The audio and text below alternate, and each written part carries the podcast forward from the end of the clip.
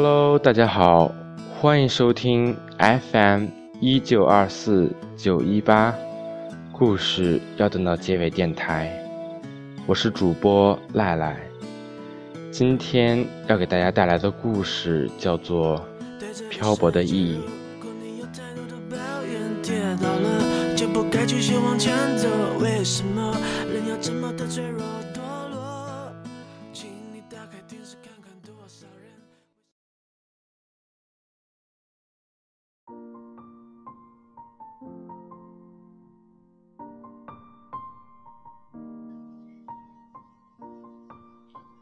上周末和几个小伙伴一起聊天。现阶段朋友相聚聊天，总会聊到对未来的打算，对于工作，对于去哪里生活。小伙伴们有的纠结，有的坚定，有的还没有考虑好，有的已经着手准备。留在这里好像有点无聊，毕竟。不是自己的城市，哪怕有了自己的房子、工作，也比不上在家乡。朋友都知根知底，父母也在身旁，回家又觉得不甘心。出来学习闯荡这么多年，也没个交代，就这么回去了，总觉得这些时间像是浪费了。我的好基友今年已经快三十岁了，在人生的跨度里来看，他还很年轻。但当我们得知他决定把工作辞了，把一切推倒回去重来的时候，我们还是惊讶不已。他有稳定的工作，收入不菲，在这里已经十年，也有了很好的朋友。我们不解，问他就这么回去，那么这么多年的漂泊不就浪费了吗？他说了个渔夫和富翁的故事，大意是富翁决定放弃自己的财产，到渔村生活。有一天，从小就生活在渔村的渔夫看到富翁，笑他出去那么久，那么辛苦，又能怎么样？最后还不是和他一样在海边捕鱼。富翁笑着说：“你是一辈子只能存这里，而我是选择回到这里。当你没有能力去看到更多东西的时候，当你只能喝白开水的时候，你都会说白开水好喝，是因为你没有喝过其他的东西。”当你出去转了一圈，可以喝到更好的东西。喝完可乐、红酒之后，说自己喜欢白开水，那表明你真的喜欢白开水。你爬得高，走得远，不是为了被世界看到，而是看到整个世界。看得多了，也就知道怎么选了。走得远了。也就知道自己想要的是什么了。漂泊的意义，大致就是为了有所选择，而了解自己这件事比什么都重要。所以，我的好基友毅然的决定把工作辞了。他有底气说，接下来的生活他能承担住，因为这是他自己做的选择。选择这东西。一旦是自己做的，那便会有无穷无尽的力量。只要是自己做的，那就不会去抱怨，也不会有不甘心。只要是自己做的，只要是为了自己，就能承担得起所有后果。前阵子我见到他，他多少憔悴了些，但是他和我说起接下来要做的事情。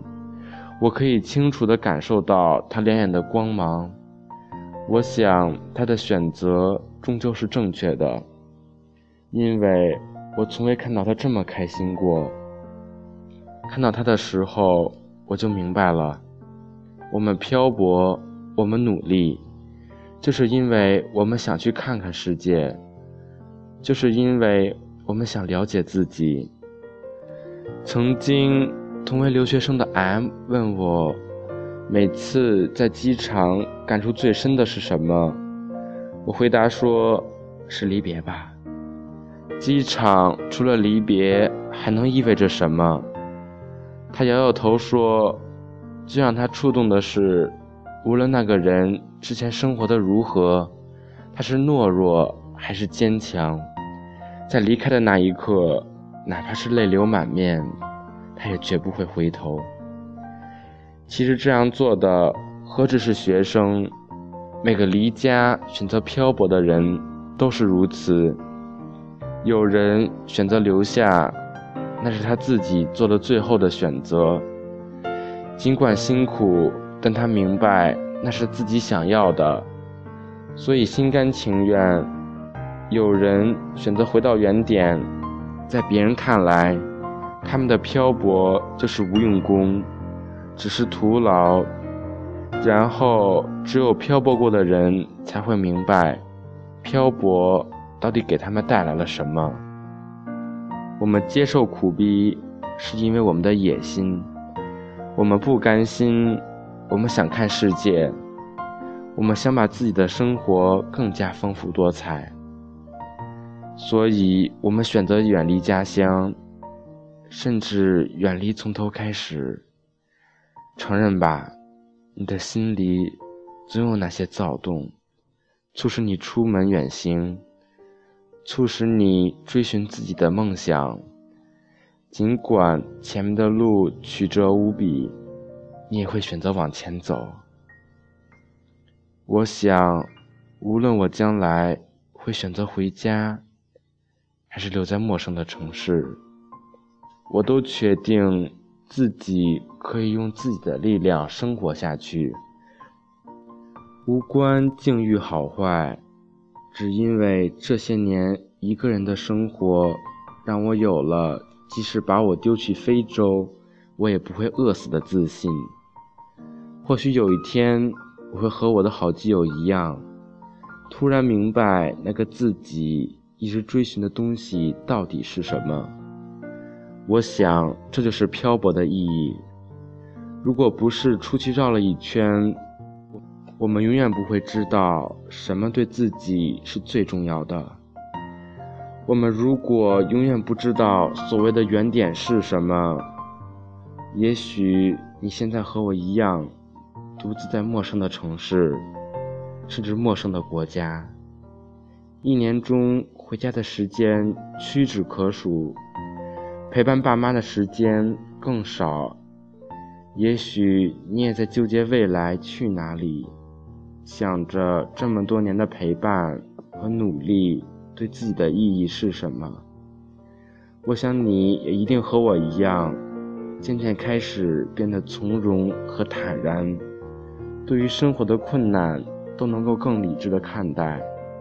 对自己也有了更多的理解，这样的东西跟随着你，无论你去哪里，那都是属于你自己的力量。每个人的生活便都是这样的过程，不尽相同，又多少相似。我们都在漂泊的时候犹豫过，我们都为了一些而放弃了另一些，而正因为。我们放弃的这些东西，才让我们明白，现在拥有的有多么可贵了。走上去，去你想去的地方；爬上去，去你想要的高处。看得远了，也就平和了；看得多了，也就知道如何选了。